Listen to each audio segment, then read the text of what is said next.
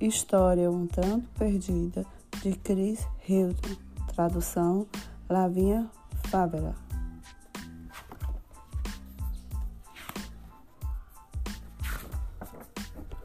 Oh, oh. Bum, bum, bum. Tudo está bem com você? perguntou o esquilo. Tô perdida, respondeu a corujinha. Cadê sua mãe? Não se preocupa, amiguinha. Eu vou encontrar sua mãe. Como ela é? Minha mãe é assim, muito grande. Assim, ó, ó, diz a corujinha. Claro, claro, já sei quem é sua mãe, diz o esquilo. Venha comigo. Olha aqui, é sua mãe? Não, não, diz a corujinha. Esta não é minha mãe. Minha mãe tem orelhas pontudas assim, ó, ó. Claro, claro, já sei, já sei, diz o esquilo. Venha comigo.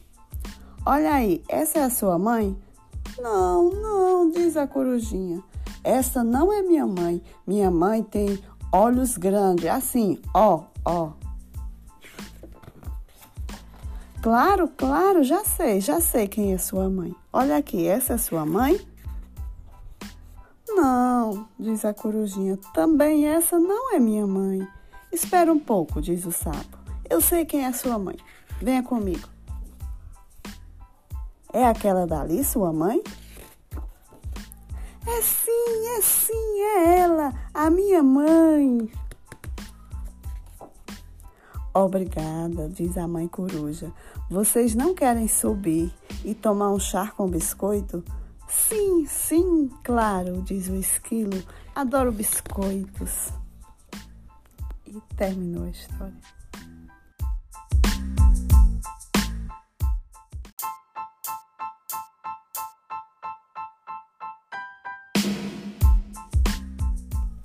História um tanto perdida de Chris Hilton.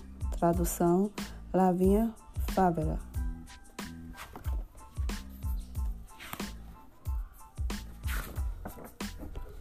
Oh, oh. Bum, bum, bum. Tudo está bem com você? perguntou o esquilo. Tô perdida, respondeu a corujinha. Cadê sua mãe? Não se preocupa, amiguinha. Eu vou encontrar sua mãe. Como ela é? Minha mãe é assim, muito grande. Assim, ó, ó, diz a corujinha. Claro, claro, já sei quem é sua mãe, diz o esquilo. Venha comigo. Olha aqui, é sua mãe? Não, não, diz a corujinha. Esta não é minha mãe. Minha mãe tem orelhas pontudas assim, ó, ó. Claro, claro, já sei, já sei, diz o esquilo. Venha comigo. Olha aí, essa é a sua mãe?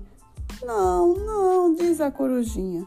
Essa não é minha mãe. Minha mãe tem olhos grandes, assim, ó, ó.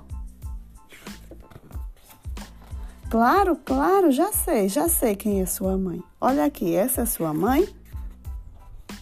Não, diz a corujinha, também essa não é minha mãe. Espera um pouco, diz o sapo. Eu sei quem é sua mãe. Venha comigo. É aquela dali, sua mãe? É sim, é sim, é ela, a minha mãe. Obrigada, diz a mãe coruja. Vocês não querem subir e tomar um chá com biscoito? Sim, sim, claro, diz o esquilo. Adoro biscoitos. E terminou a história.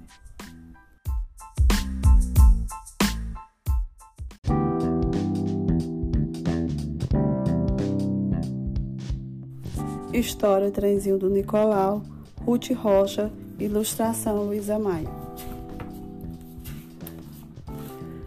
Lá vai Nicolau com seu trenzinho, sobe montanha, atravessa rio, desce ladeira, cruza desafio.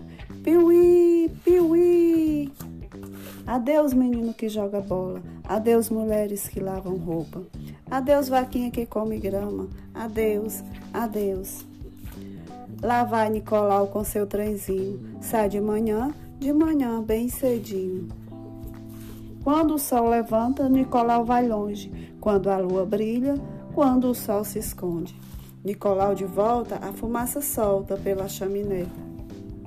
Apita contente, acena para a gente, entra na estação. Cada passageiro é como um amigo do coração. Mas o tempo passa, tudo modifica, o trenzinho cansa e no desvio fica. Pobre Nicolau também se cansou e por isso um dia se aposentou. Para sua casa, junto à estação, Nicolau voltou e plantava as flores, rosas, violetas, mas muito, muito sozinho Nicolau ficou. E do seu trenzinho ele se lembrou. A estação de trem ele visitou e lá no cantinho o seu velho amigo ele encontrou. E lá no desvio estava o trenzinho, enferrujado, bem devagarinho. Um trenzinho tão valente que levava tanta gente, que levava nos vagões gostosas laranjas, bonitas bananas, cheirosos limões. E Nicolau viu, comovido, que o seu trenzinho pro ferro velho ia ser vendido. Então Nicolau se resolveu, comprou o trenzinho e nunca mais ficou sozinho. A criançada vive brincando no seu quintal. O dia inteiro se ouve dizer: Posso brincar, seu Nicolau, no seu trenzinho? E de tardinha, só para lembrar os velhos tempos de brincadeira, seu Nicolau acende a caldeira e apita piuí! E na caldeira, meio amassada, ele faz pipoca para a criançada. Fim.